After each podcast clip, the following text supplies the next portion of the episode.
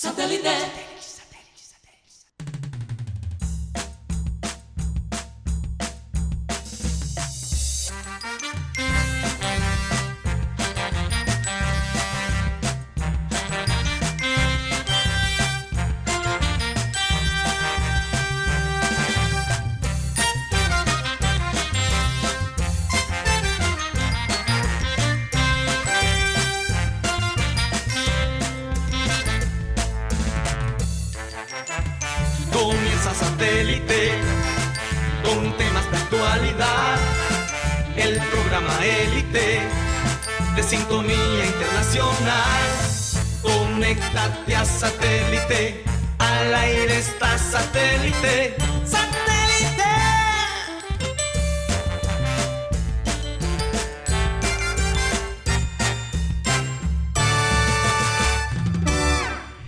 Señoras y señores, bienvenidos a programa Satélite.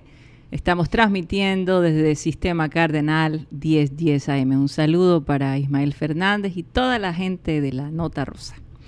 Bueno, eh, hoy es 10 de junio del 2020. Hay un par de personas especiales que vamos a felicitar más adelante, que su cumpleaños es el día de hoy. Y bueno, eh, de verdad contentos de estar con ustedes un día como hoy. Hoy es Remember Time y el Remember Time de hoy va a estar bien, bien, digamos, cantaletoso. Bien extenso. sí. Sí, porque de verdad que hay mucha gente cantaletera por estos días. Hay, gente que lo tiene que escuchar con mucho, mucha atención. Con un vinito. Con un vinito, pero sí. Hay que, hay y, y abrir, abrir verdaderamente sus oídos. Sí para captar el mensaje. Definitivamente. Bueno, vamos a darle la bienvenida a Benjamín Gutiérrez. ¿Cómo estás, Benjamín? Bien, gracias a Dios, escuchando todo lo que está pasando y bueno, con una frase, la frase mía hoy. Si James quiere triunfar Atlético de Madrid, tiene que dejar el yo por el nosotros. El yo por el nosotros. El yo por el nosotros. Pesaste caliente, Guti. Pesaste caliente. ¿Y tú, eh, Mateo Gueidos, cómo te encuentras? ¿Cómo me encuentro? Yo, la, la verdad es que yo me levanté como bastante lento, suavecito, eh, feliz. Y, bueno, hay, ciertos personajes que, te amargan el día. y, más, adelante voy a explicar un poquito más. No me digas eso, Dios Pero sí, hay, gente que, dice vaina, hay, gente con sus cantaletas también. Gente cercana a mía también. Que, eh, entonces llego ya con las pistolas listas. uy, uy, uy, uy, uy. Qué cosa, ¿no?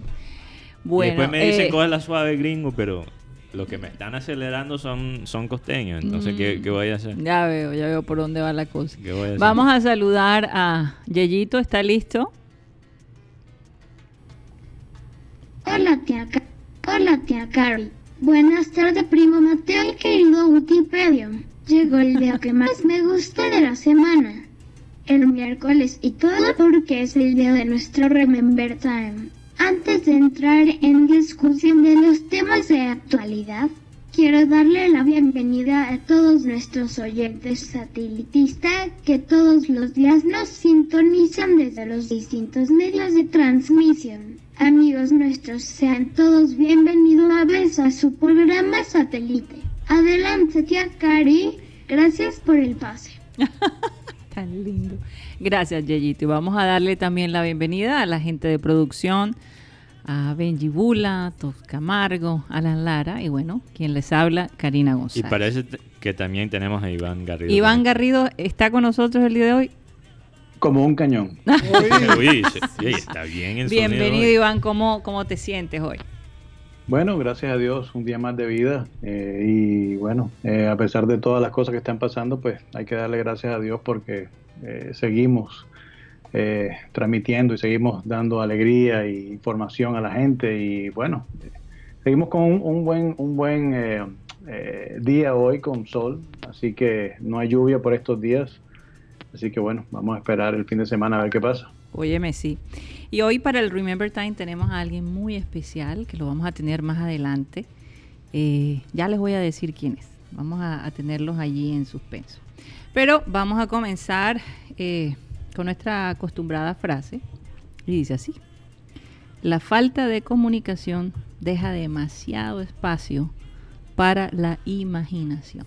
Uy, Y eso es algo que estamos viendo literalmente todos los días, ¿no? muy pertinente. Eh, falta de comunicación de parte del gobierno hacia, sus- hacia los ciudadanos. Eh, falta de comunicación de algunas clínicas hacia sus médicos y hacia sus pacientes. Falta de comunicación entre las parejas también. Mm. Eh, poca paciencia.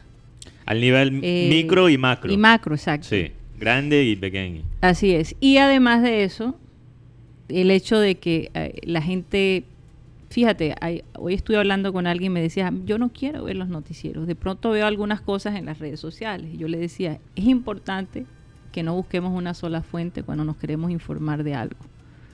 Hay que siempre mirar todo tipo de perspectivas porque muchas veces las cosas que se dicen en las redes sociales no son verdad son conspiraciones, teorías conspiratorias o, o- o- o cosas que la gente inventa. No, o que ellos creen. Muchas de las cosas que se dicen en las redes sociales son los criterios personales de las personas. Sí. O sea, eh, valga la, la redundancia, sí. Porque eh, la persona dice, no, es que yo pienso esto y esto y esto y esto, entonces la gente dice, ah, pero sí, mira, eso es lo que está pasando.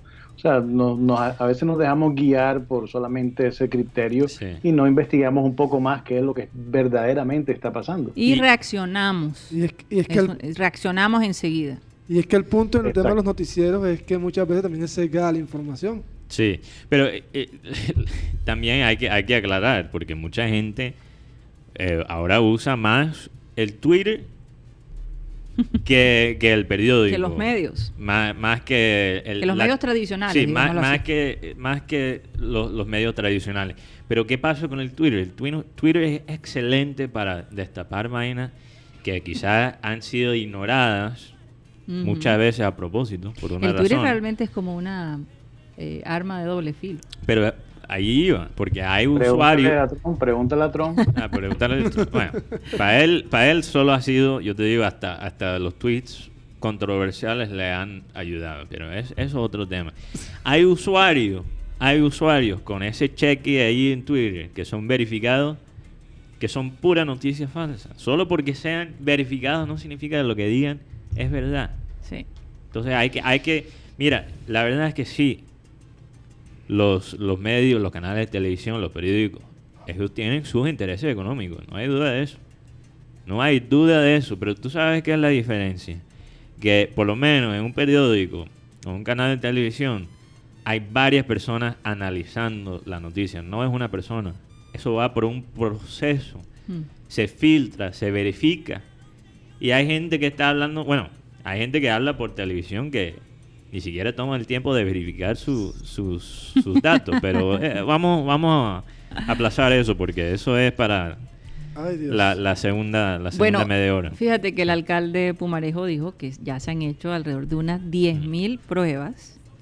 Se ha incrementado, eh, se incrementaron este pasado mes de mayo y eh, están tratando de buscar, ¿no? De, de dónde vienen todos estos focos de, de- de contagios. Eh, él está apelando a la fuerza pública. Dice que eh, no es una medida hostil, sino que es una manera de los ciudadanos también contribuir. Por ejemplo, si usted ve que hay una familia que ya está determinada con COVID, que de vez en cuando salen, que no están tomando las precauciones, me imagino que usted puede avisar a la alcaldía y decir esto no está, algo está pasando aquí. O si usted ve parrandas al lado de su casa, Oye, pero cuidado. Si le dices a la alcaldía, quizás le ofrece un trabajo de el que tiene COVID. Vuelvas un jado. pero en todo en todo caso, este, yo creo y leyendo mucho sobre esto, Mm. que realmente ninguna ciudad va a estar preparada eh, en, en ninguna parte del mundo si nosotros los ciudadanos no tomamos conciencia de hacer la parte que nos corresponde.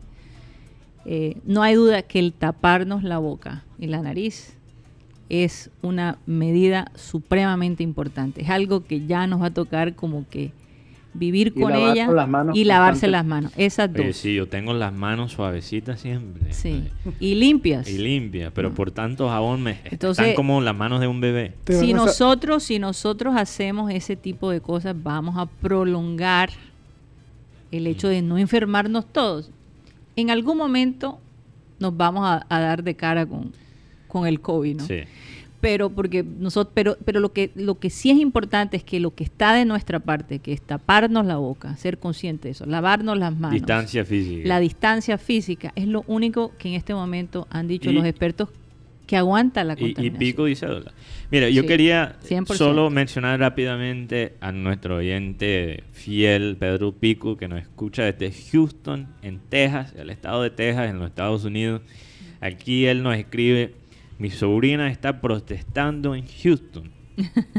Entonces muchas oraciones y... y- Está protestando. Está ah, yo pensé que estaba protestando. por no querer. No, no, no, no, no, y sobrina está protestando Oh, porque hay que... Hay Está que- una marcha de protesta. Está en Sí. una marcha de, de- de Sí. protesta. No, no, no sobre el tema que estamos tocando Ah, ahora ok, mismo, no- porque, no porque el- en Houston hay una comunidad Claro, bastante, bastante grande, grande. de afroamericanos y también de latinos. No la vamos a tener en nuestras oraciones. sí. Eh, es duro porque eh, cuando una persona va a estas protestas, por más de que vaya preparada, oye, la cantidad de gente que está alrededor tuyo es tremendo.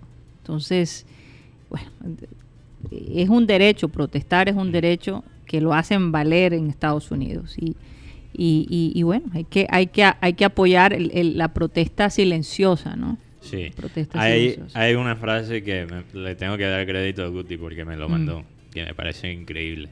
Sí. El racismo que mata en Estados Unidos es el mismo que empobrece en Cartagena, comercia los cuerpos de las mujeres guayú, mata de hambre a los niños afrodescendientes en el Chocó, dispara a los indígenas del Cauca y le niega la salud a los indígenas del, de, del Amazonas, Sí, Le niega la salud. La salud. La salud. a la indígena. Alberto Salcedo Sí. es un Así es, así es. poeta, escritor colombiano que escri- escribió esto y bueno, la verdad se lo mandé a Mateo porque me impactó, porque estaban Sí. hablando del racismo.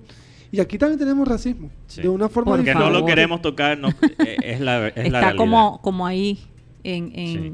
eh, ¿cómo se dice? Como cuando tú golpeas a, a- a una cucaracha y la cucaracha queda así como que, Mm. ¿cómo se dice? Como que no la mataste suficiente. Dale que está ahí golpeada, turuleta. Dale otra. A- Ahí está como en stand-by, como dicen, cuando el computador va a invernar. Pero está ahí.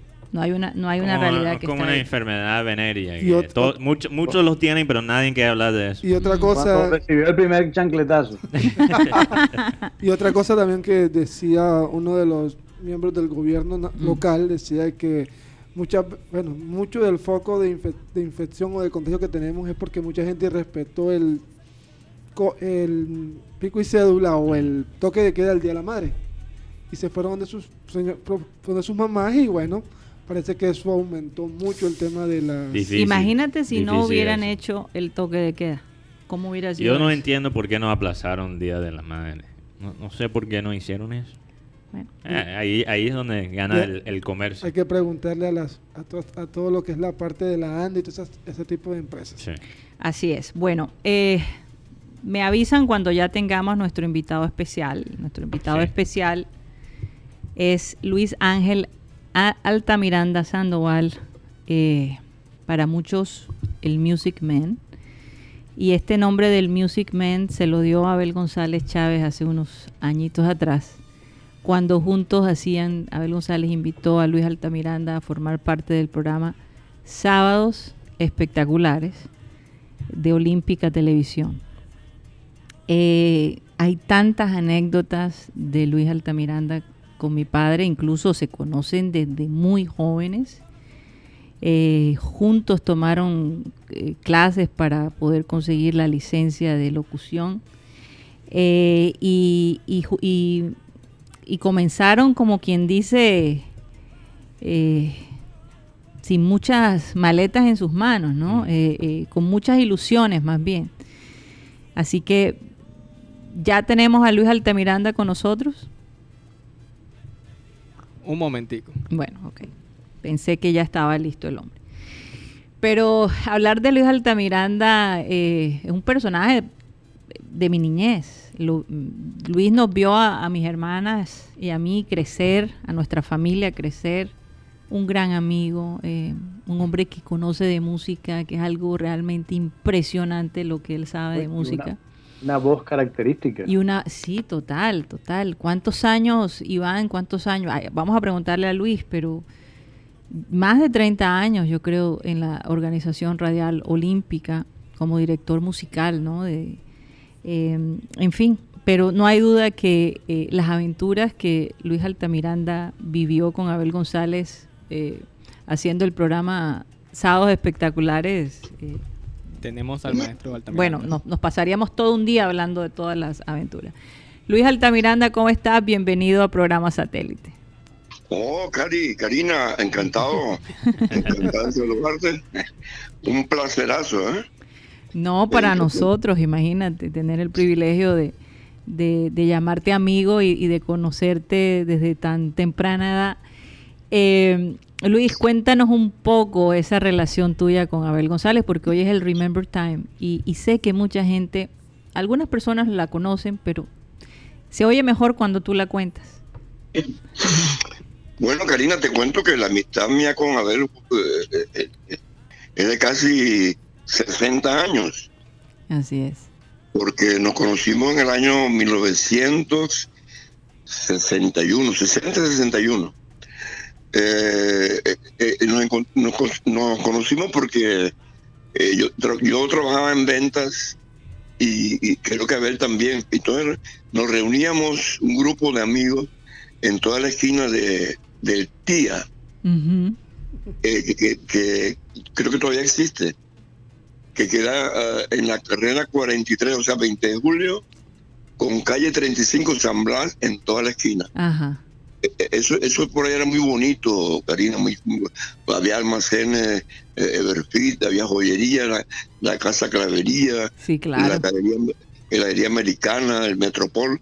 Eh, eh, lo que era la calle 35 entre, entre 41, Progreso, y 20 de julio, la 43 y eh, la 41 hacia la eh, calle 36 quedaba, creo que todavía está en ley, en toda la esquina de la calle 36 con 41.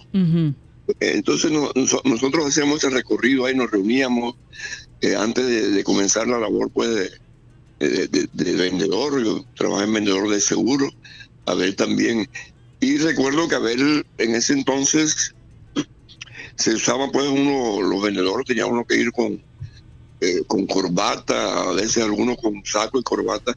Y Abel, Abel usaba camisa manga corta con cuello, con cuello para corbata, entonces usaba corbatín. no, eso no lo sabía, eso es nuevo para mí. sí, sí, sí, o sea, que Abel siempre... Eh, la moda, sí, el, el, le yo encantaba. Había escuchado eso, yo, yo había escuchado eso. Muy, elegante, muy elegante. Abel siempre pues se distinguió por eso.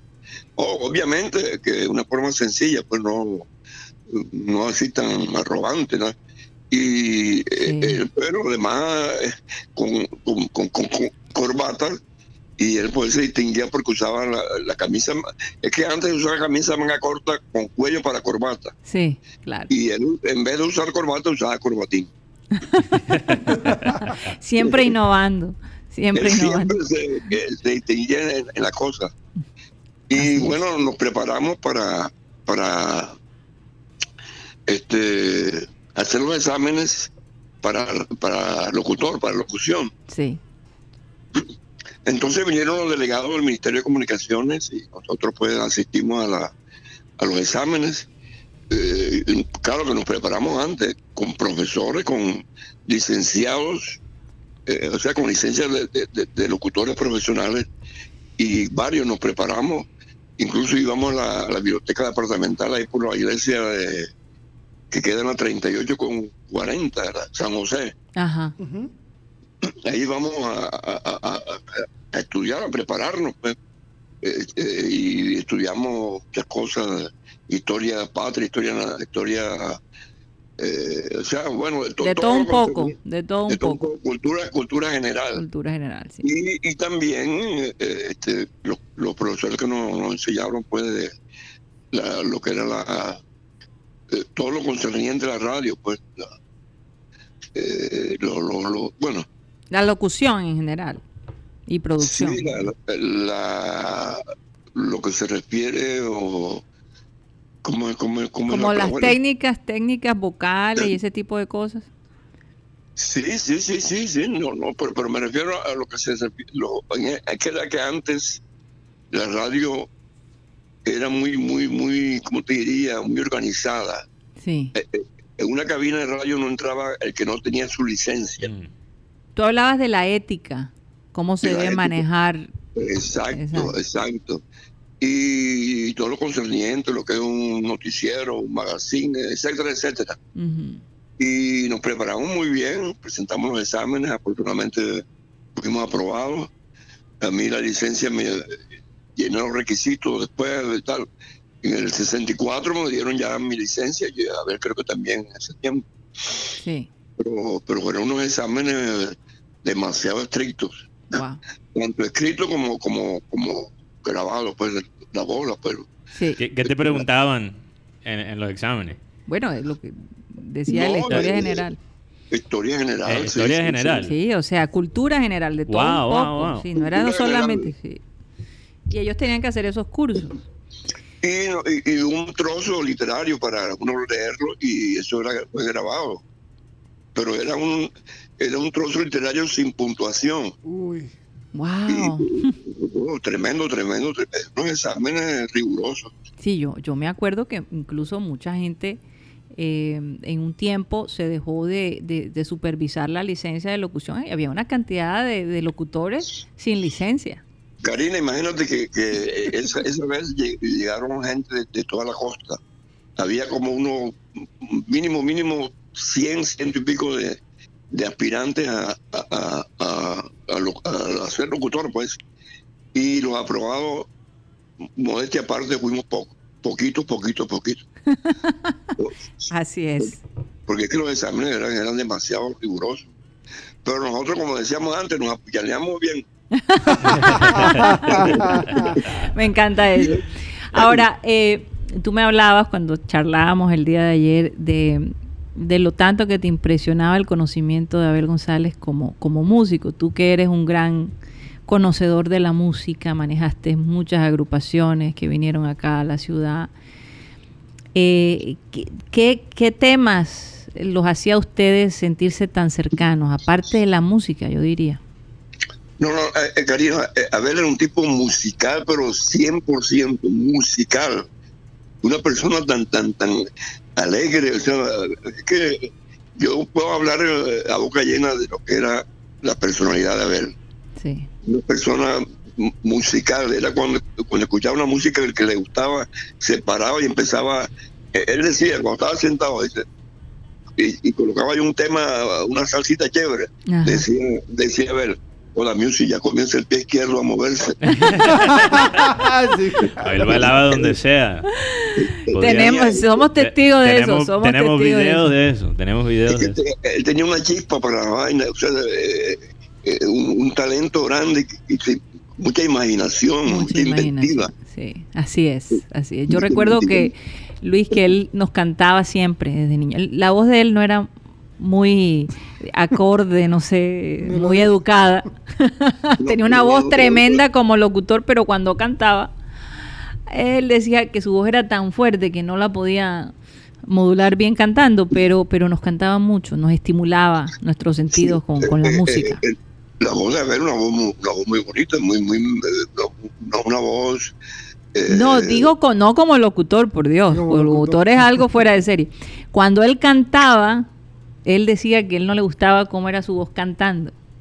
No, Él cantaba bajito, él, no- él sí, cantaba sí, bajito, él no, él no, bajito. exacto. Entonces él decía, y por eso me estimulaba a mí tanto a que yo cantara, cante, me ponía a cantar a donde fuéramos.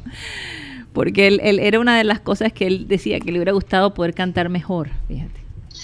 Sí, porque para cantar se necesita hacer o sea, un curso. porque No, para y cantar- tener, tener, tener el sedón. No, y no, son no. diferentes músculos. Sí, exacto.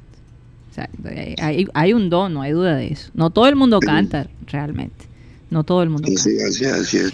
Pero cuéntanos Y- un poquito de esas anécdotas de ustedes en que son interminables, en, por ejemplo, cuando hacían eh, sábados espectaculares. Yo sé que había que, que, que, que tú sufrías a veces con las ideas de Abel González. Cuéntanos un poquito de eso.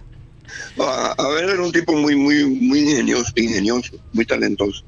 Entonces, eh, mm, me llamaba, eh, bueno, él estaba ahí mismo en el Museo Atlántico, que me decía, Music, vamos a, grabar el programa Sábado Espectacular, El Hombre del Sombrero. E, íbamos, pero sin ningún, ni- sin, sin ningún libreto ni nada. Entonces, ¿qué hacemos hoy? Me decía, ¿qué hacemos hoy? Entonces le decíamos a, porque un personal en ese entonces que manejaba a- el- el- la parte pues, de la televisión de, de- de Olímpica. Este, Tú dices el que el que montaba el set del, del show. estaba Moisés Gallo. Moisés estaba Gallo, sí. claro. Clara Inés.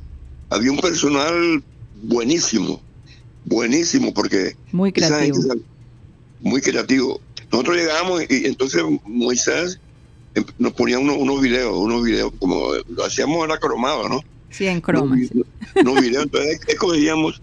Por ejemplo, él me decía, ¿qué, qué cogemos esto? Yo le decía, había como, como una especie de, de un, río, un río, algo así. Yo le dije, bueno, a ver, vamos a hacer lo que, que, que está- nosotros estamos pescando. Enseguida Moisés Gallo se puso las pilas y, y hizo una, una, una cañita como de pescar. Y ahí salimos los dos. Yo me acuerdo como si fuera ayer de ese momento. Es más, dime tú si estoy mal. Ustedes no tenían los pies montados en metidos en una ponchera como para dar la sensación del agua. Claro, que eso no se veía porque en la croma se, se, se perdía. Pero entonces eh, era la sensación de agua. Y, y Moisés Sí. cuenta, no sé si te acuerdas de ese, del famoso sancocho, Luis. Claro, que eh, a ver, digo, ta- estaba la señora que era la señora del tinto de, de la organización olímpica Sí. haciendo el sancocho. Entonces dice, a ver, el sancocho está, ya está haciendo glu glu.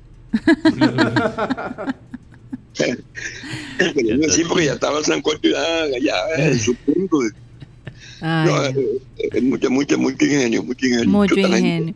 Óyeme, Luis, cuéntanos, eh, bueno, tú que ya estás un poquito, no te has retirado de la música, porque la música siempre va a estar contigo, pero eh, digamos, eh, digamos que ya no estás tan, tan involucrado, ¿no? En, en- No, todavía sigo. Todavía sigues involucrado. Hago programas eh, los domingos, ¿no? Pero eh, estoy un poco retirado Sí. hasta noviembre del año pasado hacía un programa que se llama Swing Latino. Swing latino, exacto. Yo pensé Sí. que ya está, bueno, qué rico que todavía sigues en lo tuyo. ¿Cómo ves la música? ¿Cómo ves la música, Luis, por estos días? ¿Cómo ves estos nuevos cantantes? Tú que conociste tantas estrellas.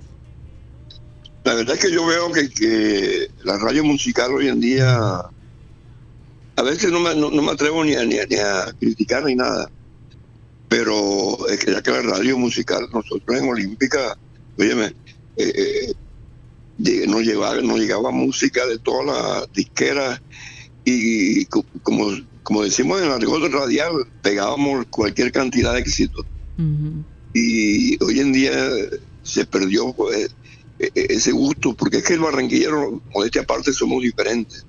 El barranquillero es musical y le gusta el baile. Mi, mi mamá decía a, a mi hermana, "Oh, a usted le gusta más el baile que la comida. Le invitaban eh, los fines de semana constantemente a baile y eso.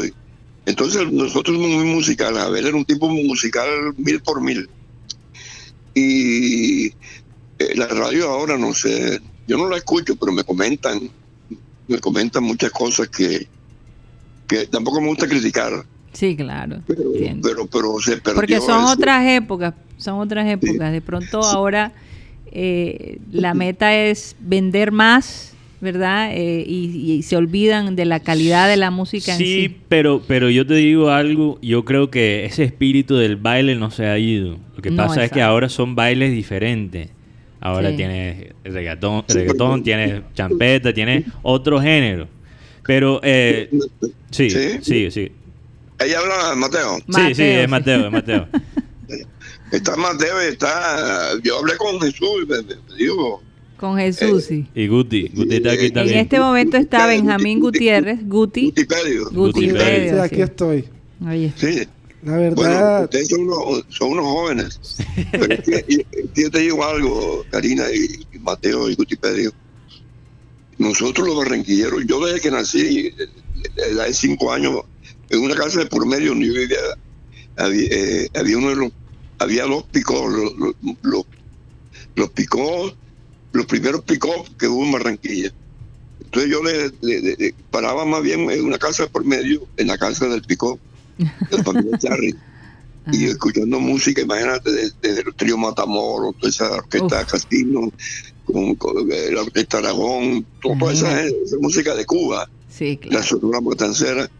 Y entonces nosotros los barranquilleros somos, desde que nacemos, nacemos con, con, el- Con la gusto música. musical Sí, y con el baile. con el baile. Porque el barranquillo, barra- eh, no- no- los barranquilleros no, no- no necesitamos ir a una academia a aprender a bailar. Sí, porque es que también la influencia de, de nuestros padres, de los hermanos, de los Claro, tíos, de los abuelos, todo eso, todo eso. Y la No, programación. Eso lo llevamos en la, eso lo llevamos en la sangre. Está en la sangre, está en la sangre. Ese es Iván es. Garrido, Luis, el que te está hablando.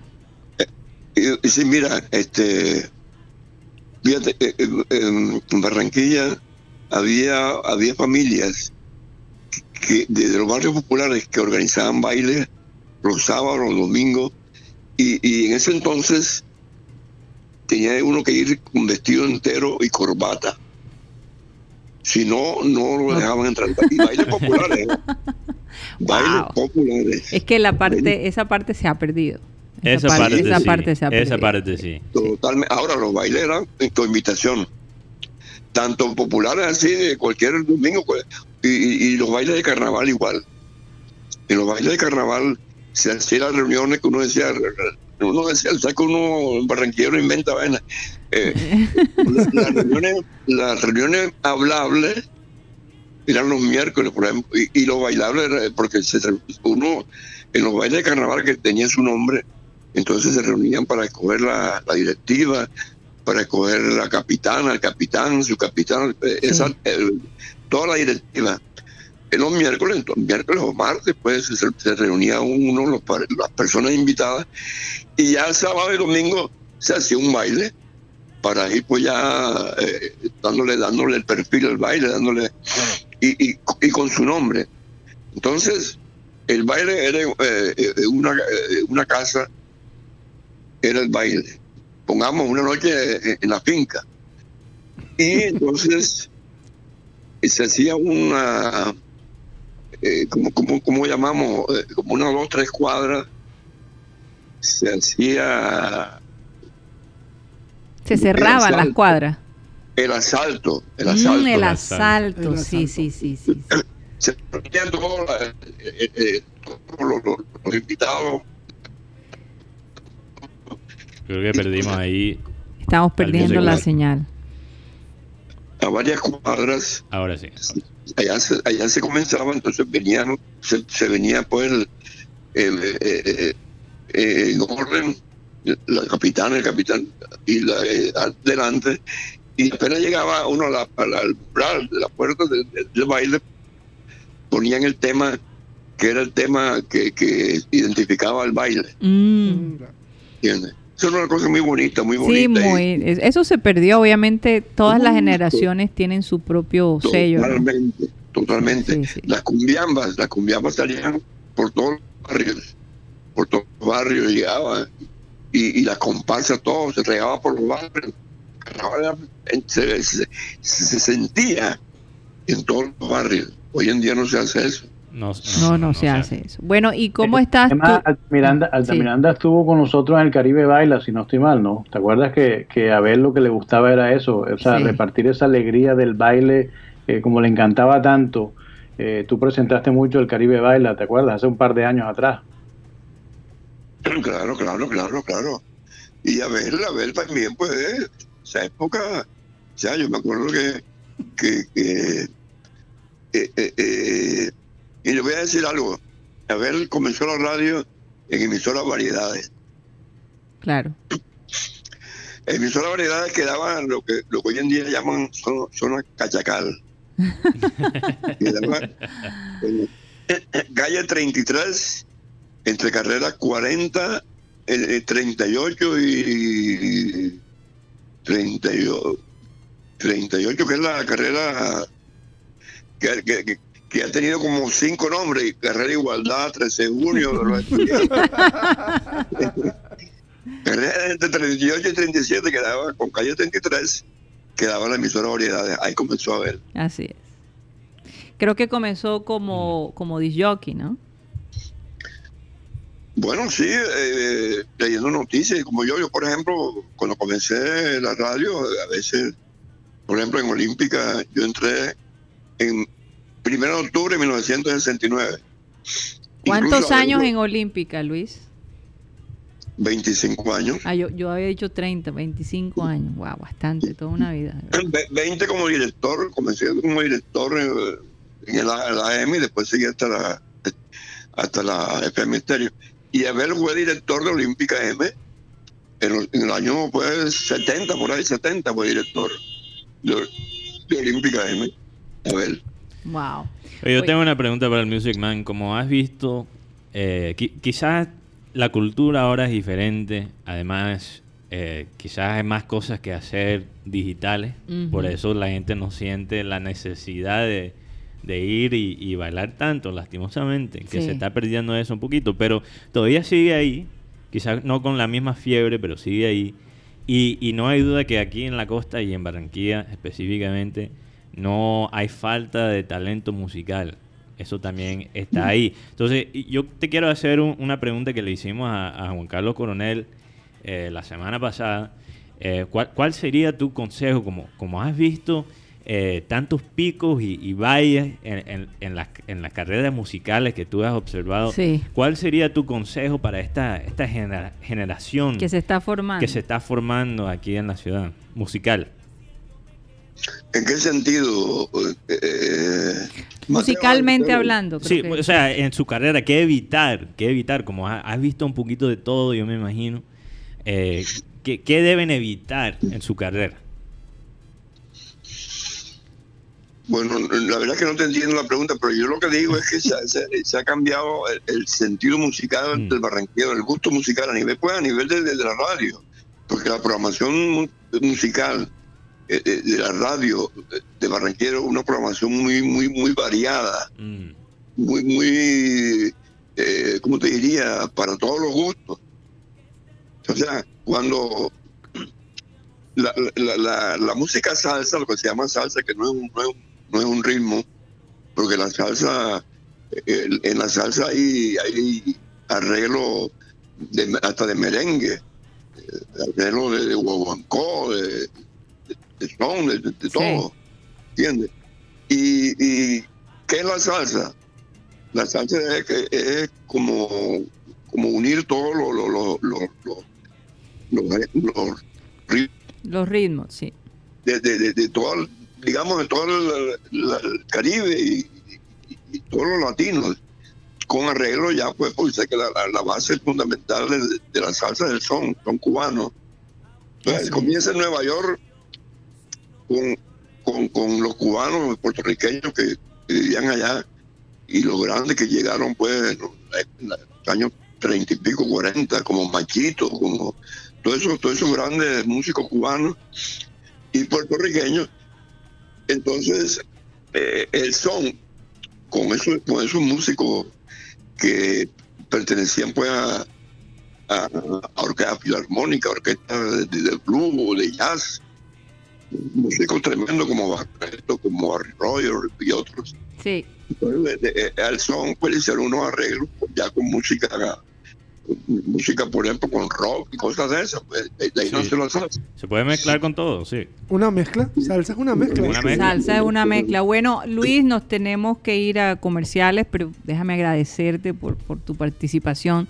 No hay duda que tú estás ligado a la historia de Abel González, de, Em, en, su vida profesional eh, y también personal, ¿no? no hay duda de eso. De verdad, gracias por dedicarnos este tiempo. Es lindo escucharte. No, no, no, todo el día hablando de Abel.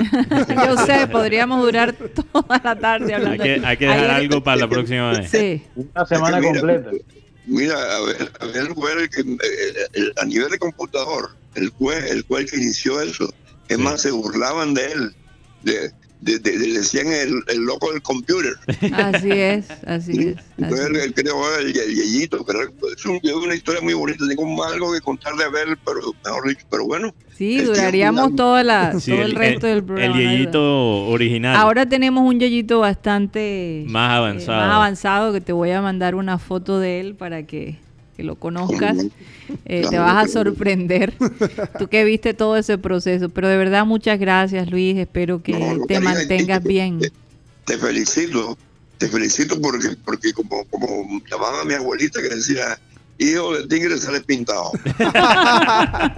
Hijo de tigre salía pintado. o sea, y él es una comunicadora desde hace muchos años, ya tiene experiencia, una voz muy bonita, muy inteligente.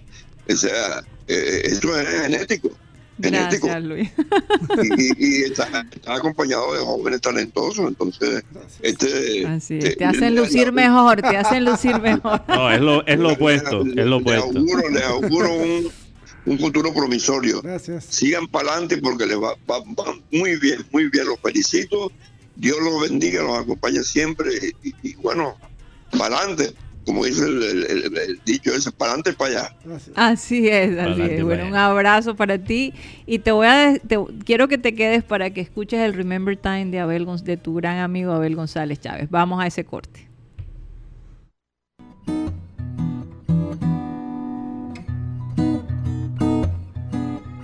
Eh, hay un caso, vamos a hacer un break aquí para contar algo muy simpático.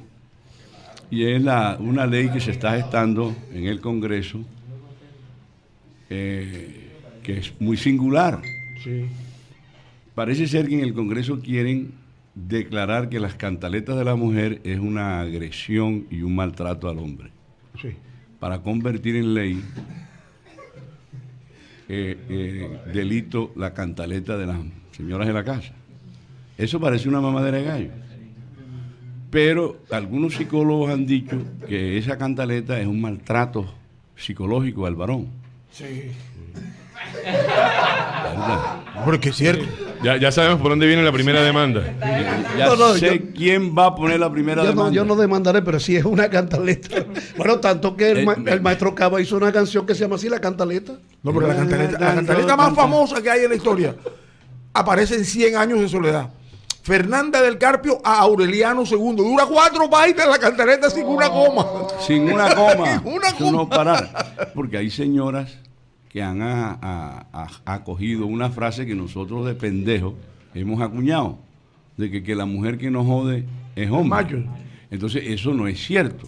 Pues las mujeres la han asumido en serio. Sí, sí, sí. Y de alguna manera han estructurado una cantaleta que, que- que- que- que a veces produce efecto, porque tú detrás de evitar la cantaleta te tiras el billete o traes la vaina o compras lo que tienes que comprar. O no sales. O simplemente no sale porque te comienza la cantaleta. ¿Para dónde va? Puede ser ley de la República el que la cantaleta signifique un maltrato al hombre.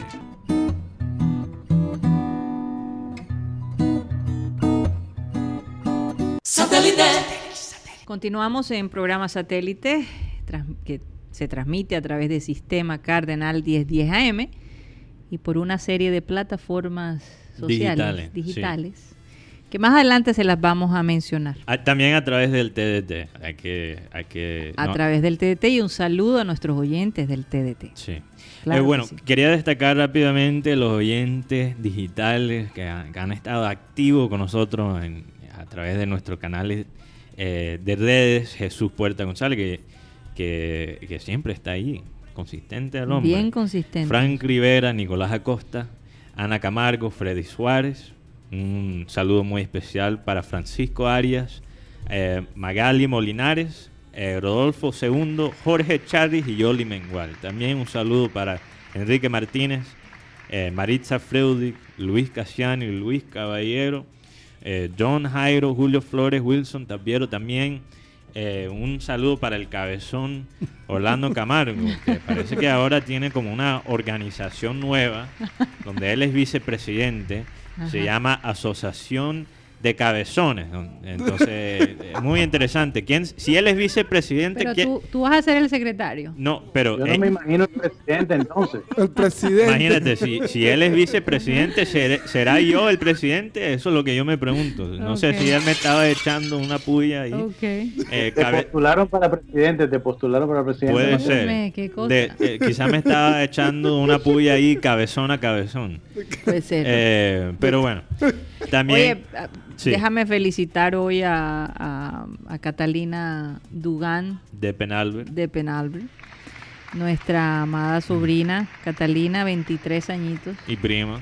Happy birthday to you. Eh, ya se graduó de arquitecta, de diseñadora de, de- ¿cómo se diría, Mateo? ¿Cómo, cómo lo traduciríamos? Porque ella es especialista en, en diseñar espacios, pero en, en la parte de afuera. Sí, como más Exteriores. la parte Exteriores. exterior, Exteriores. urbana también. Urbana. Diseñadora, de- diseñadora de exteriores. de de exteriores. exterior.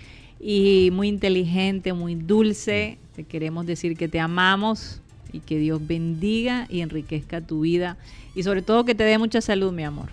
Esta noche tenemos una reunión en- a través del Zoom. Una. Zoom fiesta. Una Zoom fiesta. Yo creo que hemos, eh, he usado el Zoom más que, que lo había usado en toda mi vida. Porque normalmente usaba otro tipo Sí. de, de- de medios, no, no, no realmente Zoom. Pero No, Ca- Catalina es una persona muy especial. Sí, yo, muy yo, dulce. yo tengo una historia con ella. No, no sé qué le dije, teníamos como cinco años. No sé qué le dije, quién sabe, porque desde pequeño he sido un poquito eh, necio. Lo que pasa es que ahora es más obvio. Antes era como debajo de, de la y antes cuerda. uno decía, ay, qué Que- sweet. que- sí, ay, qué, qué ni- qué- lindo". qué niño tan dulce. Y Sí. bueno, ya a través del tiempo eso se fue destapando. Y no, Ajá. yo no sé qué le dije, pero eh, Catalina empezó a llorar. Y es que a esa edad Catalina lloraba y cuando lloraba era como una bomba. Sí, como el si- llanto de ella como era desgarrador. Bastante fuerte. Te ponía triste cuando Entonces tú yo me, yo me Ella asusté. lloraba con bastante sentimiento. Da- Sí, bastante bastante, sentimiento, sentimiento, sí. bastante sentimiento. Entonces lo que yo hice, me asusté de una manera, me escondí en el cesto del- de, la ropa sucia, porque yo pensé que me iban a, a- a- a dar con, con la, con la, Con la cha- va- con la la chacleta, con la, con la varita. Entonces yo me asusté de una manera y nunca me voy a olvidar escondiéndome en ese cesto. Eh, y Mateo, ¿dónde estás? Y, y los llantos de Que no te veo, Eh, Mateo. sí, sí. Pero, pero un saludo muy especial a, Ay, a- sí. a- a mi prima. Así Catalina. es, un abrazo fuerte de Sí. toda tu familia acá en Barranquilla. Y bueno, y Edgar Victorino, que Sí. cumple años, 32 años aparentemente, se estará quitando la edad. ¿Tú crees, Guti? Tú, bueno, eh, Puso que cumplía 32, vamos a ver hasta cuándo Guti, pone. tú también tienes como 32 años, ¿verdad? Sí, somos Y- contemporáneos. y Ah, contemporáneos. Un saludo para Entonces, él, lo- feliz cumpleaños. Los dos son. Hay algo en el aire de, de esa, de esa De- calle, de ese Guti, sector. de ese sector, porque lo- los dos son más años. Los dos son más años. Así es. Feliz cumpleaños también a una prima, Ajá. Que me está escuchando, y Adriana López, la, la mamá de ella, que también está de cumpleaños. Oh, wow. Ah, wow, bastante Así. gente hoy Madre de cumpleaños. Bueno, yo quería. Te quedan cinco minutos. Me quería desahogar un Así que poquito. desahógate, Mateo, Me- porque la yo- cosa... Yo, creo que algunas cosas pueden quedar Sí, para. bastante. Sí, sí. Yo creo que algunas cosas se pueden quedar para la parte digital. Pero ahora yo creo que voy a dar mi cantaleta, a- hablando de la cantaleta. Y, y hay que darlo, yo creo que es importante. Porque esta mañana, ahí está la musiquita, el, el corito de la cantaleta. Esta mañana leí una entrevista con Iván René Oye, que las mujeres no son las únicas cantaleteras. No, no, no, son los únicos. Especialmente, no, e- e- es, irónico porque nosotros los hombres con el deporte nos encanta la cantaleta. Hay, hay gente que tiene programas de radio comple- completamente dedicados a la cantaleta. El 41231. Sí. No, nos encanta dar la cantaleta, pero no nos encanta recibir Eh, cantaleta. en el deporte. exacto, exacto. Somos hipócritas en ese sentido. Sí. Pero, pero algo de verdad que, que me, me molestó. Me molestó porque yo, yo, yo lo leí, entré a la entrevista quizás con sin, sin ninguna expectativa. Sin ninguna expectativa. Pero yo creo que Valenciano, lastimosamente, porque yo creo que hasta tengo un poquito de piedad por él. Eh, se hundió todavía más por lo que él dijo. Eh, en la entrevista le preguntaron sobre lo que él había dicho, este ahora famoso eh, análisis de él hizo, que él hizo sobre el carácter del equipo junior, porque ellos no, supuestamente no viajaban en bus. Y hace poquito también dijo que tres jugadores de- del junior tenían coronavirus. Y si no estoy mal, Guti, las dos cosas fueron eran falsas, noticias falsas. Son totalmente falsas y bueno, la última, Mm. la que rebosó la copa fue esta con Michael Ortega. Michael Ortega. Bueno, eso, eso lo quiero apartar, porque la verdad es que sí, Michael Orte- Ortega se debe ir a jugar a, a la, Huila, a la Huila. Yo estoy de acuerdo con mm, eso. ahí sí- yo, estoy- ahí sí no, calma. yo, yo sí estoy de acuerdo con eso, entonces eso lo quiero a- apartar un poquito.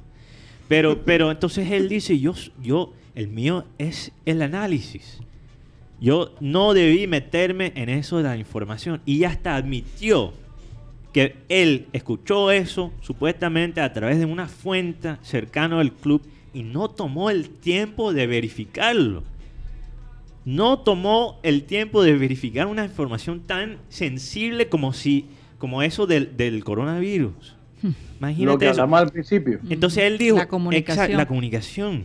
Entonces él dice, yo, el mío es el análisis, no debí meterme en eso de la información. Entonces yo me pregunto, si el tuyo es, a- es al- el análisis, Guti, el análisis, el análisis es a, es a base a qué?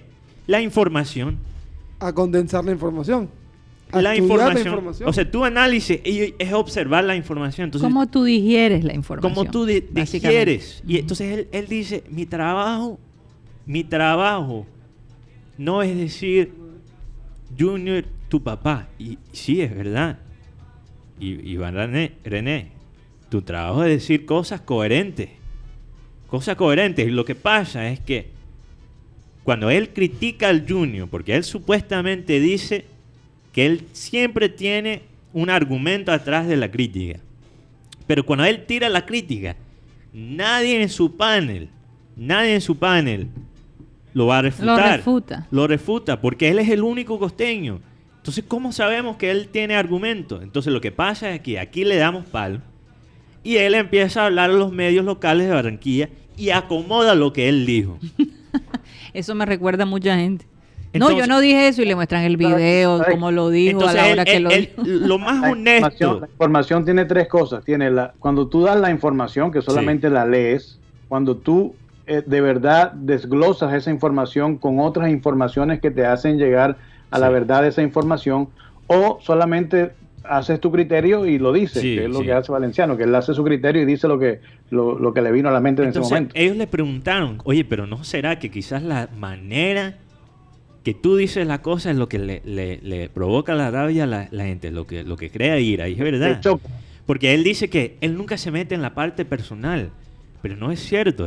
Aunque él no diga nombres, él cuestiona el carácter del equipo, cuestiona el carácter del técnico, en manera general, pero lo hace. Eso es personal. Lo que él dijo sobre el bus, los jugadores lo tomaron personalmente. Entonces, lo, más honesto que él, que él dijo en, en la, en la entrevista, lo más honesto fue, él dijo, la manera que yo, o sea, como yo me expreso, es la razón que yo estoy donde estoy. Y es verdad, como hablamos el otro día, porque lo que él admitió de, de- de manejar esa información fue algo inepto. Inepto, O sea, como, tú- una comunicado- como un comunicador. Entonces, si él sigue siendo inepto, él está ahí por una razón. Y esa es la parte que, que me frustra. Porque por lo menos, ok, la falta de profe- profesion- pro- profesionalismo que tuvo. Profesionalismo. Profesion- eh, me, me estoy emocionando por el tema. Estoy. O sea, la, la parte. La parte Profesional. profesional y, y de disciplina que tuvo, ok, no era el mejor en esa parte como jugador, pero por lo menos metía los goles. Pero la falta de, de- de disciplina como periodista y como comunicador, o sea, ¿cuál, qué, qué es lo que lo está balanceando, lo que está balanceando? Porque Balanceando. no, eso no es Balanceando. balanceando. Balanceando, ¿Qué- ¿Qué es balanceando. lo que lo está balanceando? ¿Qué es lo que estaba valenciando? Balanceando. El balance. Oye, Sí. es, es culpa de su nombre. Pero- me ¿Qué jodió cosa? ahí, me jodió ahí. Pero, pero es, es frustrante, es frustrante que él piensa que la gente lo está criticando porque él critica al Junior. Y realmente, Es como, como... no, no solo cómo lo hace, Son los fundamentos de su crítica. pero es un doble estándar Pero completamente. Sí. leyendo la entrevista y Sí. le vamos a comerciales, leyendo la entrevista me doy cuenta de que aquí lo que se nota es un resentimiento muy grande. Bueno, él lo niega. Porque Pero, estoy leyendo que dice, mientras yo voy y le, le pido una cita a Teófilo Gutiérrez y me dice que no, mientras después él hace... Teófilo Gutiérrez no le da y dice, entrevistas entonces dice a nadie. todos, le dice, es que a cualquier amigo que hace un, un Instagram, pero Sí. con nosotros periodistas nos dicen que no. de- déjalo ¿Por ahí, qué Guti, será? Déjalo ¿Por qué ahí, será? Guti, que nos bueno, vamos a despedirnos rápidamente, Mateo, eh, de Sistema Cardenal, porque se nos acabó la horita acá en Sí, Sistema Cardenal. vamos por Abel González Satélite en Facebook, a través de YouTube en programa Satélite, también la aplicación de TuneIn donde estamos como Radio Caribesano y la grabación de programa- este programa sale en Spotify, eh, donde también estamos como programa Satélite. Así es, bueno, nos vamos a despedir. Recuerden que estamos de lunes a viernes de 1 y 30 a 2 y 30 por la 1010 AM. Muchísimas gracias y nos vemos mañana. Continuamos en programa satélite ya 100% digital. Esta es la hora sin reservas, la hora perni- la media hora perniciosa. Yo dije la hora. No, no, no puedo crear esa expectativa en, en los oyentes porque realmente no nos vamos a ir hasta las 3 y 30. Imposible. Pero en todo caso, eh, qui- qui- ¿quién escribió? Un oyente escribió algo hacia, hacia ti, Mateo. Cecilia, ¿qué dijo Cecilia, Cecilia González? González, que no creo que sea familia de nosotros. Hay muchos González. No, Pero dice que me ama. Yo también te amo a ti, Cecilia. Amo a todos los oyentes de, de satélite. Amo a todos los oyentes de satélite. Oye, por estos días me dijeron a mí, óyeme, pero eh, eh, esta chica, Karina, eh, es como rígida. No tiene el swing de su papá, ¿cómo les parece? Como Karina Gaydos. Sí, ¿cómo te Rígida, parece? Me, no hicieron creer. rígida, es como rígida Karina ella, no tiene swing. Y yo, wow. Karina Gaydos tiene su propio swing. O sea, es completamente diferente. Eh, eh, eh, me, me- a veces eh, me encanta, ustedes no saben, a mí me encanta leer todos los comentarios y algunos me Sí. dan risa, pero me dan muchísima. Y ese me dio bastante risa. Reconoce, dice, oye, pero Es buena. poco a poco ahí, ahí van, pero Sí. No, hay que, hay que tomar todo, la- eh, porque hay críticas constructivas y hay críticas destructivas. Hay, es- hay críticas peño, piedra yo, Sí. yo te digo una con amor. cosa, Con amor, yo no, con- con cono- amor. no he conocido un, una, un locutor con, con el swing y la chispa que tenía Abel González Chávez. Muy difícil. Muy un estándar muy, muy arriba y yo creo que cada quien Mm. Tiene derecho a tener su propio estilo. yo- Es como decir... Ahorita, ahorita te van a decir, Karina, pero ¿por qué no ha ido con las camisas de la selección Colombia, con la ca- camiseta del Junior? No ha ido, Karina, puro vestido. No, no, son vestidos, oye, son oye. blusas. el otro día alguien nos mandó un mensaje a través de Twitter diciendo, ustedes ya no hablan del Junior. Oye, pero y- El- la semana de- de pasada tuvimos... Hemos hablado, hemos hablado del Junior. El problema es Sí. que eh, me gustaría que nos mandara algunas noticias porque hay tan pocas. Hay tan pocas ahora mismo, ni siquiera Tendríamos sabemos... que inventárnoslas, las. Existe. Ni siquiera, sí, es que lo- eso es lo que hace mucho, mucho. Inventan noticias. Especulan sobre temas que no tienen que Inventan hablar. noticias. Tú- o, o- o eso es muy claro. Ahora que estamos en la parte digital, en la parte sin reserva, ¿por qué crees que el Heraldo entrevistó a Valenciano? Ellos sabían que me iban a sacar la piedra. Y a, y a- y a- y a muchos Ya más. te conocen, Mateo, ya te conocen. Ya Ahora, hay que, hay que reconocer que la persona que hizo la entrevista Muy buen trabajo. Fue muy bueno. Muy buen trabajo. fue muy Eh, Luis Alberto Padilla aquí nos escribe, Abel estaba presentando el festival de orquestas y entrevistó a los hermanos Rosario y dijo, señoras y señores, tenemos a los hermanos Monster. Lo más elegante fue que los Rosarios aceptaron que los llamara los hermanos Monster. Sí, porque ellos no eran muy agraciados. No eran nada. Son medio feitos, ¿sabes? Sí, no eran muy agraciados y yo creo que eh, yo recuerdo que cuando yo oí a Abel González decir eso, yo sentí como tierra trágame. Yo no podía creer que él Los había hecho eso. Los hermanos monstruos. Los hermanos Monster. Los hermanos Monster. Oye, ¿Puede creer es una verdadera locura. Sí, sí. Yo creo que la gente le aceptaba a él. Sí, le aceptaba muchas cosas. Son que- muchos años, por que a otras personas quizás no le aceptan. Mm. Es, es verdad, Sí, pero extrañan, extrañan, fíjate. Oye, también saludos a, Don Omar. Uy, ¿qué? ¿Qué pasó? ¿Qué Don Omar aquí no... Ayer estábamos hablando de Don Omar Eh, eh, Traoré. Alguien aquí que se llama Don Omar. Don Omar, no sé, me imagino que Don, porque Don es eh, como Donut. Don. Es posible. Sí. Sí. ¿Qué Pero, dice? don, pero qué casualidad, dice saludos al panel. Pero Ah. Don Omar. Que tenemos a Rafael Benítez, A Don Omar. a Don Omar, tenemos A Suárez. Como llega a salir, como llega a salir Daddy Yankee o Wisin lo, que, lo que falta es Daddy Yankee. Oh, tenemos el, ahí José Gregorio Ruz Castro, familia de, de Fidel. Eh, Nuestros oyentes son Internacionales, y- Y, Internacionales. forman parte de la historia, no de hay la duda de eso. historia. Saludos saludos a José que estudió conmigo. Claro, claro, claro. Ah, ¿verdad? Que Él- tú eres él le amigo pone- de José. Él le pone las quejas tuyas. Mierda. Se desahoga contigo. Yo, porque yo le mamo gallo con eso, Iván, yo creo que una vez él se ofendió. Entonces, no sé. Tenemos al tío de Borja. Tú, tú lo conoces, entonces, si le puedes aclarar eso. Eh, Aquí me estoy arreglando el pelo. que- Julio César Borja. Julio César Borja, imagínate. Oigan, eh, estaba leyendo un artículo muy interesante en la BBC y hablaba de, de, de la relación de, de, de los ex compañeros o ex parejas, ¿no? En una relación amorosa y cómo eh, de alguna manera si la relación se termina porque uno de los dos decide no continuar esa, esa molestia que queda en la persona que es zafada, como decimos allí, puede permanecer un tiempo largo y casi que se puede convertir en una obsesión de querer Mm. regresar con esa persona y como no, no darte por vencido, ¿no? De que esa persona te dijo, oye, esto definitivamente no va más. Mm, La, la relación no funcionó y resulta que tú sí sientes que la relación estaba funcionando, que tú sí estabas enamorado o enamorada y esta persona dice que no.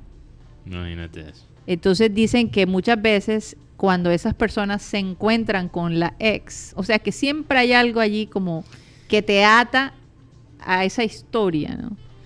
Y que cuando estas personas se vuelven a encontrar, de acuerdo a las estadísticas, han tenido un momento de, No, muchas de- veces, de- muchas fuego, ¿no?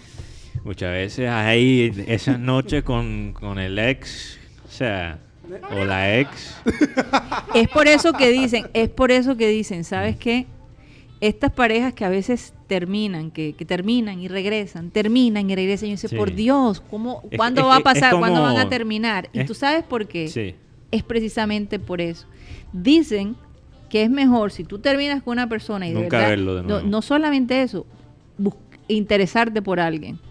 De una. Casi que de una, porque si no, vuelve y juega, vuelve y juega, vuelve y juega, y como tú estás disponible, hay ese amor, hay esa conexión, vuelves y caes. Pero no- y pero no- como dice la Sí. frase, eh, no puedo vivir con ella, pero sin ella tampoco. Exacto. Exactamente. Yo, bueno, yo usé esa táctica y no sé qué tanto me, me funcionó psicológico. te porque marcó. Una vez yo terminé con una novia y me mudé para el otro lado de los Estados Unidos. Entonces nunca la, la vi más. No, pero, pero, pero es que yo te digo, ahí uno no pierde, porque si, te, si Mm. terminas con una persona de la, de la mejor manera, Bueno, no era de todavía, todavía la No, persona dice, yo- ay, pero ¿por qué fue tan chévere? con- o sea, terminamos, Sí. ¿por qué no intentamos? Y empieza el... Pero si terminas tajantemente, sin dar Mm. una explicación, eh, eh, eh, yo creo que eh, es por eso que a los hombres les gusta eh, eh, jugar un poquito con eso con las mujeres, eh, darles duro en la parte del, del- del ego. Ay, no, es que no sé, no, no, no funcionó. Este, de pronto tú necesitas una persona. Esta frase es muy típica. Mm. Yo no soy suficiente para ti. Tú mereces otro hombre. Y atrás Y entonces ella, la mujer dice, no, pero, pero si tú me gustas, vamos a continuar. Y, no, no, no, es que te voy a hacer un favor. Yo creo que y, at- mejor. y ya tiene otra atrás. Exactamente. Pero, pero el hombre insiste menos. eh, el hombre insiste más y la mujer es la que siempre se queda con su última palabra, ¿no? Uy, tots. No sé. A mí me, ¿A ti te parece que el hombre insiste menos? No. No, Sí. al revés. El hombre insiste más y la mujer se queda en ya terminamos, ya ni amigos ni nada, o sea, ya Mira, se yo- acabó. yo- que a, este punto, a este punto 50 y 50. Encuesta 50-50. Yo- yo- Por estos días sí. Yo creo, yo creo, de lo que yo he, he observado, al corto plazo es más duro para, para la mujer. Pero para el hombre, Es a largo plazo. a largo plazo. Y te voy a decir, la mujer cuando, cuando la, mu- la mujer se enamora, eh, bueno, tal vez debería hablar por mi experiencia. Yo recuerdo que eh, yo era una persona que, que me- que- que le dedicaba mucho tiempo a mi pareja y cuando terminábamos me dolía tanto, sufría tanto, pero lo sacaba de mi, me tomaba el tiempo como para llorar a esa persona, pero cuando lo sacaba de mi vida era para tú siempre. sabes lo que piensa el hombre. El duelo. Era para siempre. lo, sí. lo que pasa con el. Eh, Y el no hay vuelta atrás, y es no que hay cuando vuelta termina, atrás. tú piensas, "Eh, yo no, no la necesito, yo soy. estoy bien. Hay, hay otros peces, hay otros peces en el mar. y hay o- tengo otras opciones. Ya yo tenía El mar como- es muy grande. Sí, el mar es grande y ya tenía como tres peladitas escribiéndome WhatsApp, estoy bien. El. Y pasa seis meses y empiezas a llorar y te das cuenta que yo qué hice. Y cuando lo ve con o- cuando la ve con otro, El- y entonces exacto, ahí entra los No, y la, la mujer por lo general cuando termina una relación y pasa el duelo comienza a ponerse más bonita, se Eso sí es verdad. va al, es gimnasio. El hombre no, el hombre se descuida, se, se vuelve gordo. Sí, sí. Está bueno de todas las formas no, nos engordamos. Si nos casamos, nos engordamos. si no- Sí. terminamos, siempre hay excusa para engordarnos. Mira, verdad. y eso depende de por qué termina, porque ha pasado casos en que la persona termina, ¿verdad? Y después, como tú dices, se arrepiente y ya no hay vuelta atrás. Oye, pero, pero y es doloroso. ¿ustedes creen en lo que dicen que es, o sea, la persona correcta en el momento incorrecto? ¿Ustedes, ustedes creen en, en eso? De- Pero O ¿quién sea, lo el timing no era... O sea, la persona era la persona adecuada, pero el timing no era... No se entonces no alineó. era la persona Cuando, o sea, como que llegó tarde. Es cuando tú dices, te conocí tarde porque ya o, conociste a o- otra o persona. muy temprano. Muy temprano. Te conocí muy temprano. Mm. No sé, eh, No, es, es una situación temprano que no estoy preparado para ti. wow. Yo... Yo, yo pienso que cuando es la persona para ti, como decía Abel González, cuando los planetas se alinean, Mm. cuando tú sientes que hay fluidez, cuando, cuando tú sientes que tu vida se puede proyectar con la vida de esta persona y viceversa.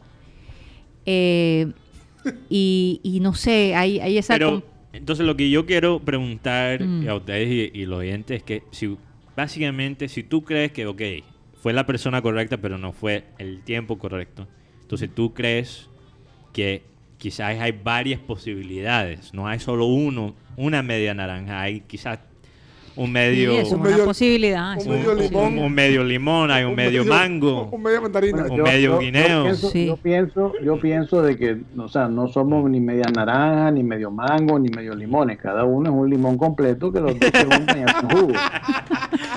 O sea, Pero, pero, pero, pero. ¿cuál es la combinación correcta? Es lo que tú estás diciendo. Sí, pero digo yo, o sea, si nos, nos vamos a poner a chequear en el momento exacto, en el momento correcto de, de- de- de encontrar una relación, yo creo que nunca vamos a encontrar ese momento. De yo pienso que más bien uno, uno hay cierta atracción y después con el tiempo uno va cuadrando cuál es el momento de seguir al siguiente paso. Porque es como, es como un rompecabezas. Tú a veces conoces una Exacto. persona tal vez cinco años antes y no entiendes por qué la conociste. Y después pasa el tiempo y tú creciste Sí. en cierta parte y de pronto, óyeme, te encuentras con esa persona De la cinco nada, años, de la cinco nada. años después y hay esa conexión. Yo, yo estoy de Era necesaria la conexión Yo- previa. Y, y ellos dicen que cuando tú llegas, los estudios dicen, cuando tú llegas a los 22, 23 años, que es curioso porque yo tengo como esta edad, dicen que es más probable que no que ya conociste a la persona con que te vas a casar. Ahora, claro, eso es en términos muy general, muy Sí. general. Hay muchas Sí. excepciones a, es- a esos a mí casos. me pasó así, yo conocí Pero- a mi esposo cinco años antes Sí. y nos reencontramos cinco años después. Pero, pero lo que digo es que quizás hay personas que tú, o sea, que, que, que llenan todo ese, ese, ese criterio, Mm. ¿verdad? Tú sientes que te puedes proyectar, ta, ta, ta, pero hay cosas en tu vida o hay factores externas que no dejen que las cosas se alineen. Sí, exacto. O sea, pudieron ser tu media naranja, pero los planetas no se alinearon para En esa, ese per- momento, para en esa ese persona. Aquí, aquí ese hay una, una teoría costeñizada, por así decirlo, y es que dicen que el primero es de oro, el segundo es de plata, el tercero y los demás son de lata. O sea, El primero que Tox, el primer amor es de oro, el segundo es de plata, el tercero y los demás son de lata. Oye, yo creo que Gracias por No. aclarar. a mí me, de una No, me no, tocó de no, plata. No estoy, pero para nada de acuerdo. Porque Wow. hay, hay Ahora- gente que su, su primer novio bueno, es que una cosa es su primer novio y Y una cosa es su amor. primer amor. Am- primer amor. Que hay, hay que hacer una diferencia porque eh, no, no podemos comparar, ¿no? No podemos comparar. Son dos creo- cosas diferentes. Sí, total. Sí, porque el primer amor es algo muy diferente al primer noviazgo. El primer noviazgo ahora- puede ahora ser de niños. Yo te pongo algo de mi, de mi propia vi- de mi propia vida, que yo a mi señora esposa actual, yo hace mucho tiempo, cuando recién la conocí, le dije a ella que iba a ser la madre de mis hijos. Creo Era- que era el momento incorrecto. de Te decirle- adelantaste, te adelantaste. Profetizó. Me imagino que la asustaste. Porque, porque ella, sí, porque ella lo que me respondió fue que yo era, o sea, que, que, que Qué yo era gay, o sea, un, ¿qué le pasa a ese iluso? Ya tengo, ya, ten- ya tengo dos hermosos hijos con Imagínate. ellos, pero bueno, o sea, Te creo que no fue el momento, pero Te resultó. anticipaste. Hay, hay gente que se conecta con, con el futuro, pero hay que tener cuidado. Tú tuviste mucha, mucha suerte. Porque a veces cuando tú tienes la visión y ya le empiezas a celebrar y decir, la embarras completamente. Hay que a veces Hasta dejar el... me dijeron. ¿Te, te- te dijeron qué? Ridículo. Ah, ridículo. Yo Esa era la frase de la época. Yo escuché No seas testículo. ridículo. Escuché testículo. Por No, eso por me Dios. confundí. Ah, Ridículo. hasta allá, hasta allá no, pero Ah. ridículo. Yo sí iba a decir, oh, eh, mi tía Katy, no creo que Ah, diría de- eso. Ah, de pronto lo pensó y lo que le salió fue ridículo. Pero no sé. Oye, aquí un saludo a Rosemary Cervantes Enrique, que dice, Mateo, cuando te llevo los pasteles que tanto le gustaban a mi amigo? A ver.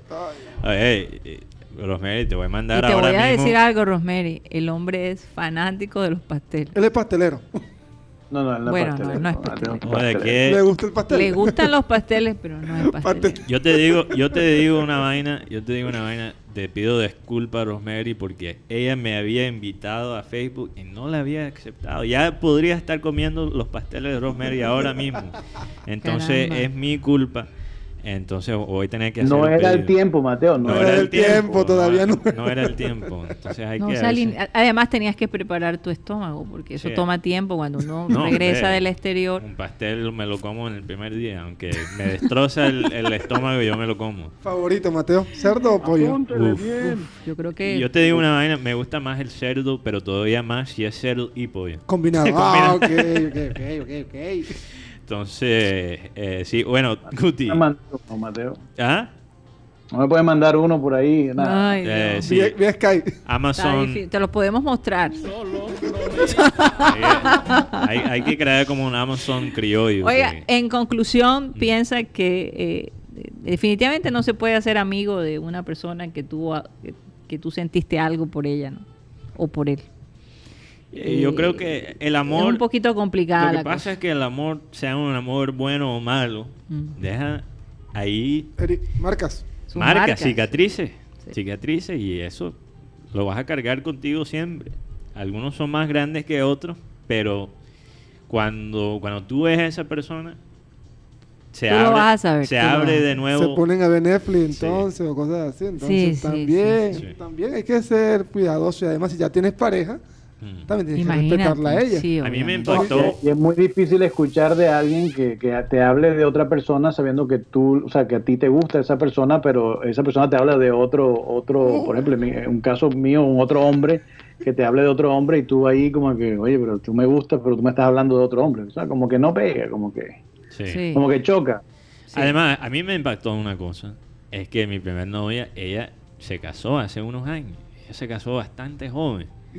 Y, y nosotros no terminamos en los Ya mejores... sería yo abuela en este momento. Imagínate. Entonces, Abuela bueno, primera cosa, me afectó porque, bueno, nosotros terminamos medio mal y yo ya estaba, o sea, eh, digo, no quedé como picado, digámoslo así, no, no, no pero, pero a escuchar eso, Pero ella sí. eh, puede ser, puede ser. Pero, pero a mí me afectó porque Claro, yo claro. pensé, primeramente, en otro universo quizás eso pudo ser yo. Y yo quizás estuviera casado ahora mismo, que es un poco extraño pensar en eso, Señor Mateo. especialmente que yo veo eso lejos todavía. Y Lo más lejos, lo más cerca. entonces sí, entonces, de Mateo. yo es como el, el- el espejo del carro. Sí. Lo que ves, lo que ves cerca está lejos, Sí. ¿verdad? Ajá. O no, lo opuesto, lo que ves lejos está cerca. Está cerca, exacto. Sí, sí, sí. Sí, es más, el espejo te dice, eh, este, lo que usted ve en el espejo se ve un poco más grande, de- más cerca de lo que realmente Exacto. está. de lo que Exacto. realmente está. Exacto. Entonces a mí me pasa lo opuesto.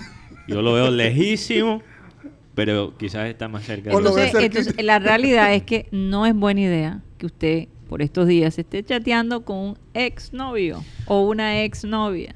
No le conviene. Mejor. Pero, pero parece, mientras que esté en Tinder, el presidente de Tinder, este, esta aplicación de, ¿cómo se diría eso? de, de citas. De dating, de cita, de cita.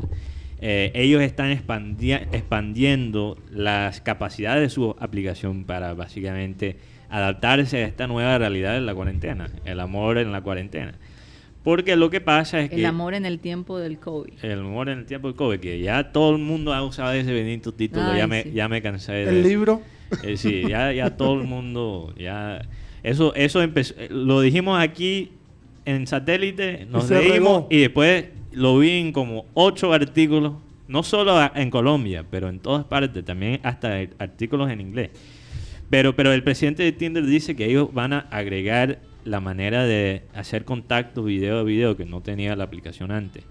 Y tienen otra función muy interesante que básicamente te va a, te va a dar la, la capacidad de encontrar digitalmente con personas de todo el mundo. Oye, pero eh, me sorprende toda la Sí. información que tienes al respecto. Es que salió en las noticias esta mañana. Ah, yo pensé que lo hablabas Hay por... que estar Yo- dateado. Es que, es que yo, yo, yo te digo una vaina. Yo, ah, yo he usado el Tinder, pero lo que me cuesta trabajo es que yo soy tan malo texteando. Ay. Soy tan malo texteando. Entonces, Herda, no respondo por un día y se me olvida y después me doy cuenta y me da pena con la pelada. Y, Ay, ne- ay, nena, lo siento. Ah. Estaba ocupado. y después ellas se cansan de eso. No, no las culpo. No las culpo porque se cansan. Entonces, bueno. Oye, todavía me Pero, estoy a- pero quizás ahora que hay la función de video, Mm. eso sería interesante. Además, alguien aquí en Barranquilla, si, si ahora usa esta nueva función de Tinder, se podría ah, empezar a hablar con alguien en Japón, alguien en Londres, alguien en España. O sea, ahora se va a volver una comunidad, una aplicación realmente global. internacional. Da un poquito de susto, de todos modos. Por esta época, la salud mental es un, problema fuerte. Te digo sinceramente, eh, y hablando con varias personas, hoy tuve la fortuna de poder ir por, por mucho tiempo, no iba a- a- al sitio donde eh, hacen mi pelo y ese tipo de cosas. Y que, que los quiero felicitar a Luis Charres y a todo es- ese grupo que nos escuchan eh, eh, muchísimo y, y de verdad me gustó la organización que tenían, eh, la seguridad en cuanto a- a lo que están pidiendo en la bioseguridad. Y, mm, y te digo que de verdad eh, eh, fue raro llegar y no saludar a todo el mundo de abrazo, de beso, con alegría. Todo el mundo estaba eh, tranquilo. Hola, ¿cómo estás? ¿Todo bien? Sí, todos bien. to- Es decir, no había ese ambiente que se veía hace unos meses atrás. Entonces fue un choque un poco fuerte. Sí, es, es difícil. Y, y la verdad es que las idas a los centros comerciales, eh, usted tiene que ir, les recomiendo que vayan cargados de paciencia, porque cada Fila. almacén, fila, cada almacén tiene su manera de manejar su, su protocolo de bioseguridad. Hay unos que te piden la cédula y te averiguan, hay otros que te hacen llenar un- una aplicación, hay, o sea, va a tomar tiempo para usted poder entrar al- a, a los almacenes.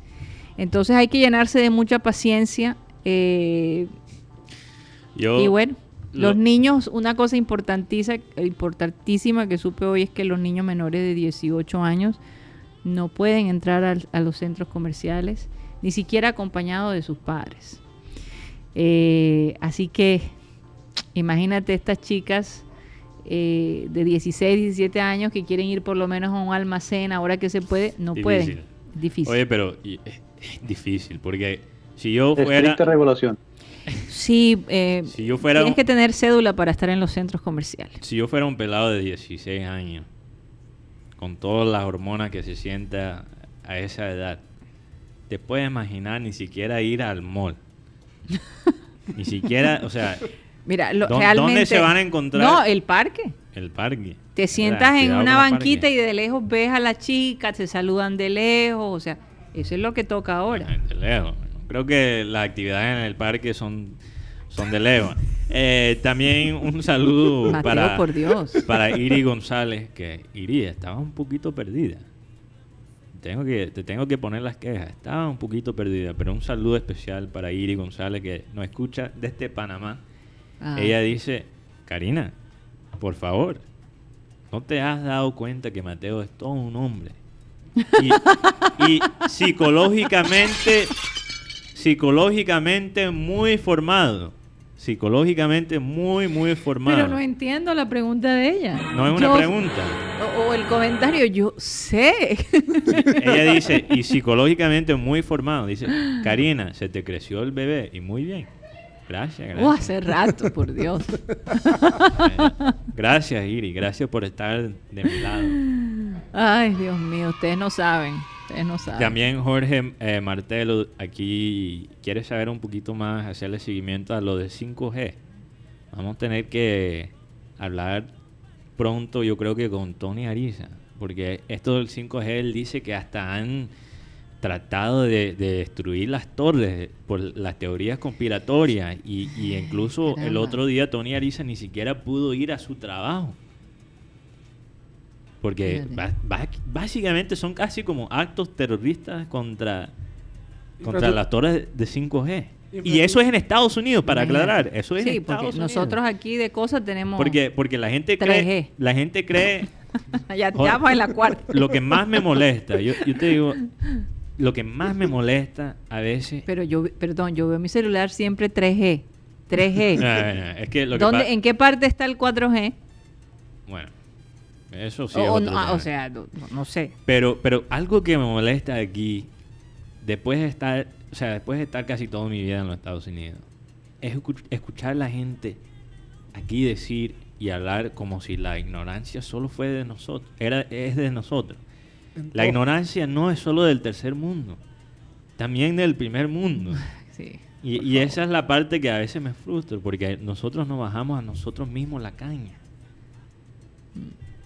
Nosotros también somos capaces Total. de lo peor de los Estados Unidos, pero también lo mejor. Entonces hay que, yo Tenemos creo que hay que, hay que Pero- creerlo antes de Pero hacerlo. es que yo creo que la gente está buscando una, una forma de explicar por qué pasó esto de la pandemia. Claro, claro.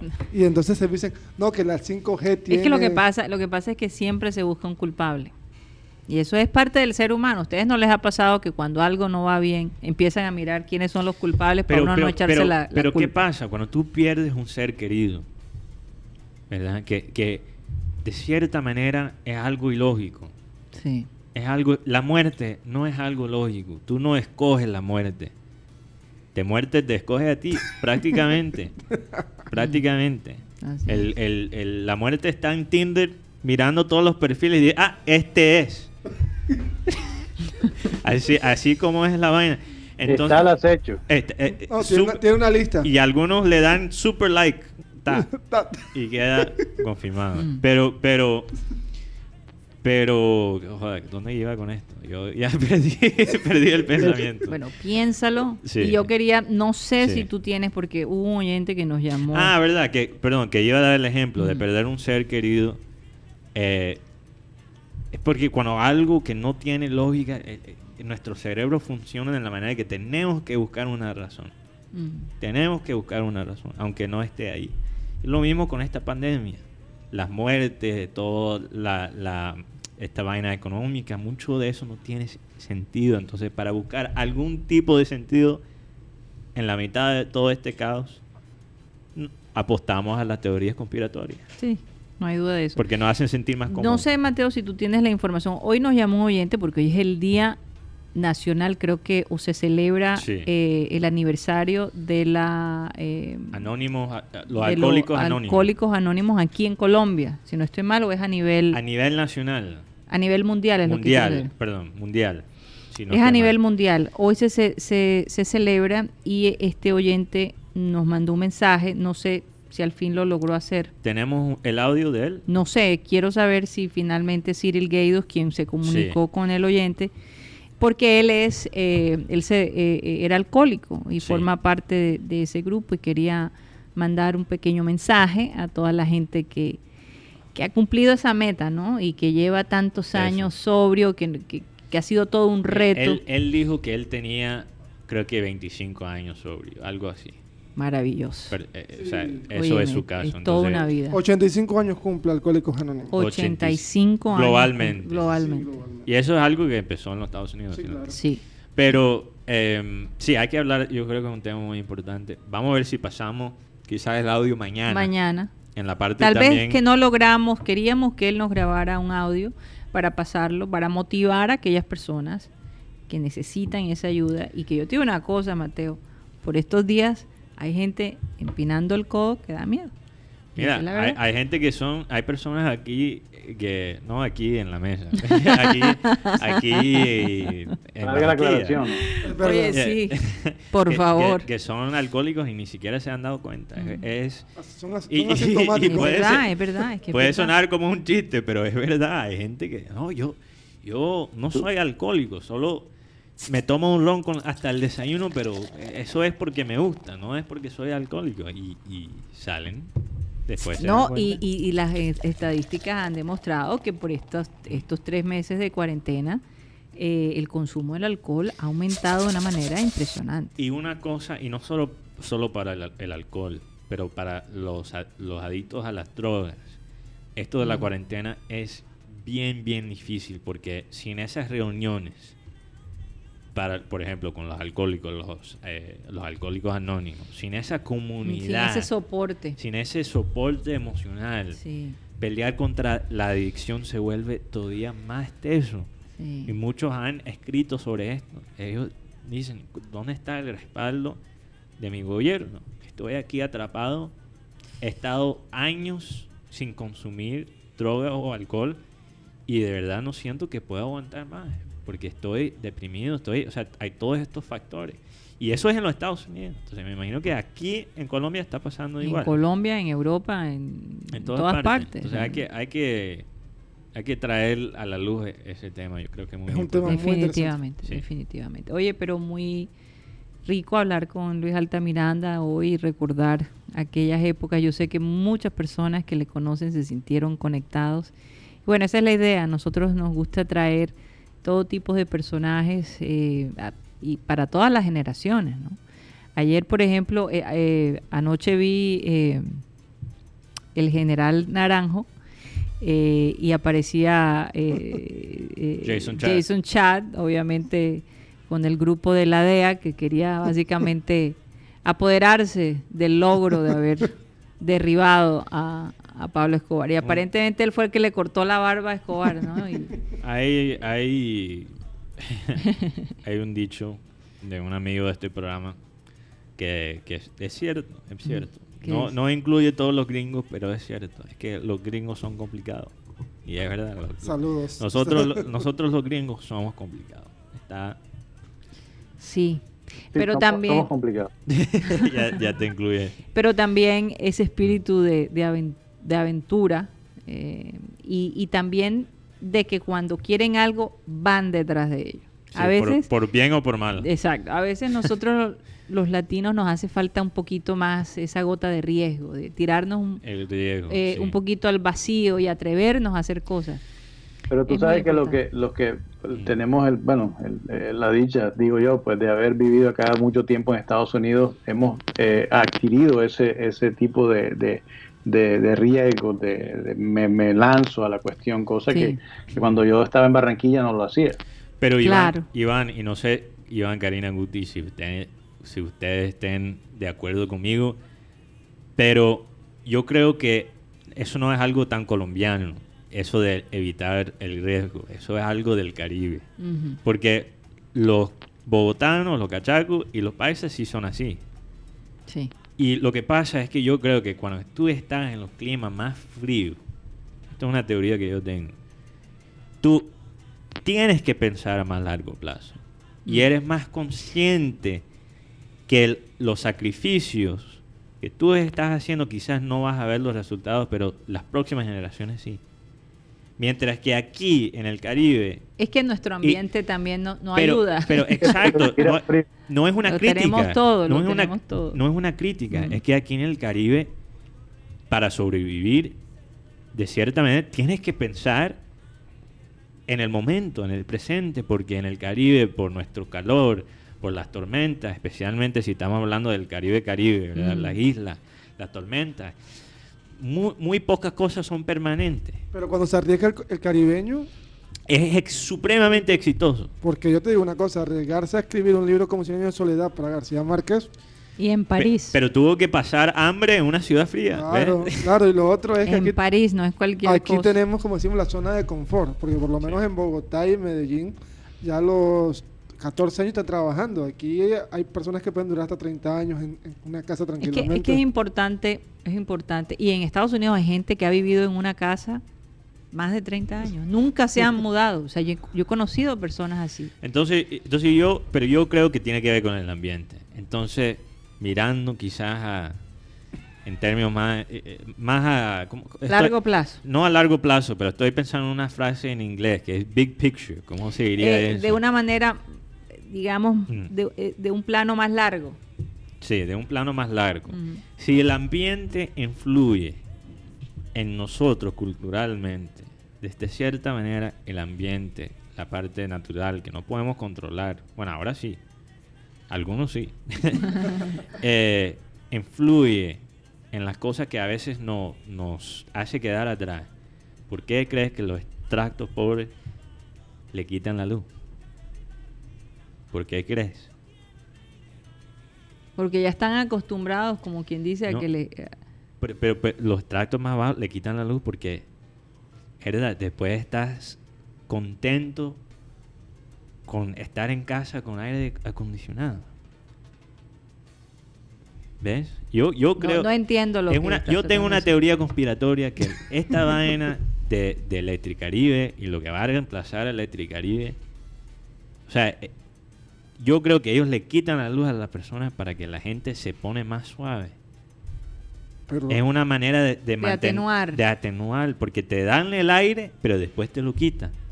Y te mantienen en tu puesto. Hmm. Bueno, lo voy a dejar ahí.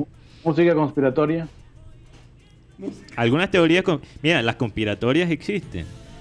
No todas las teorías conspiratorias son malas. Depende. Depen- Depende. Depende. Así es. Y yo creo que esta es Y- verdad. y yo creo que es que porque ya se nos acabó el tiempo, que estás No. divagando. Sí. Ay, Sí, ya se nos acabó el tiempo. E- ellos te quieren suavecito, Guti. Como- Pero yo creo que no lo, no, lo- no lo logran, sino que hacen que la gente celebre este tema. No, Hombre, porque- pero acuérdate que cuando tienes calor tú andas como de mal genio. Claro, Y te provoca An- salir y te, de mal te- genio, te, te eres más, quitan la comodidad. eres más probable de quizás hacer una maldad cuando sientes ese, Eres más ese calor. pegarle a alguien. Ajá, pegarle a alguien. Ellos te quieren suavecito, te quieren, pero, pero eh, no suave en, en, en ánimo. Lo que Mm. digo es como te quieren, te pueden manipular, porque te dan el aire y después te lo quitan. Te lo dan, ay, gracias a Dios, que llegó, hay luz hoy, te lo quitan. Y después Hasta cinco veces por día hay personas que les pasa Exacto. esto. Dios mío. difícil es muy progresar. duro. Oye, y la, la cantidad de gente que se les inundó las casas ayer y esta mañana eh, es cosa seria. De verdad, pedirle a Dios protección para ellos y, Y a, y a los médicos y misericordia. Sí, a los médicos, eh, pedirle la protección por ellos, indudablemente. Personajes fundamentales para nosotros en estos días. Bueno, y en general, en general para la vida. Vamos a despedirnos, Iván Garrido, muchísimas gracias por estar con nosotros. Eh, eh, gracias a Luis Altamiranda, de verdad, por tomar un tiempo y charlar con nosotros también. Y bueno, a ustedes, sobre todo los oyentes, por, por apoyarnos y por querernos tanto. De verdad que hay mucho más mensajes positivos que mensajes negativos. Oye, yo solo quería compartir que Tony Ariza Iván también le dijo a su esposa, tú vas a ser la madre de mis hijos. Ay, Aquí nos caramba, sea, un saludo para él. El poder de la palabra también, ¿eh? cuando tú declaras algo. Yo conozco unas historias increíbles de, de- una chica que, que cada vez que veía a, a este, a este pelado, como decíamos aquí, ella decía, él va a ser mi esposo, y imponía manos y oraba en su carro y todo, y decía, pero no, no hay manera de que él te preste atención. Y bueno, hoy en Eso día sí están no casados, hoy en día están casados, así que... así que...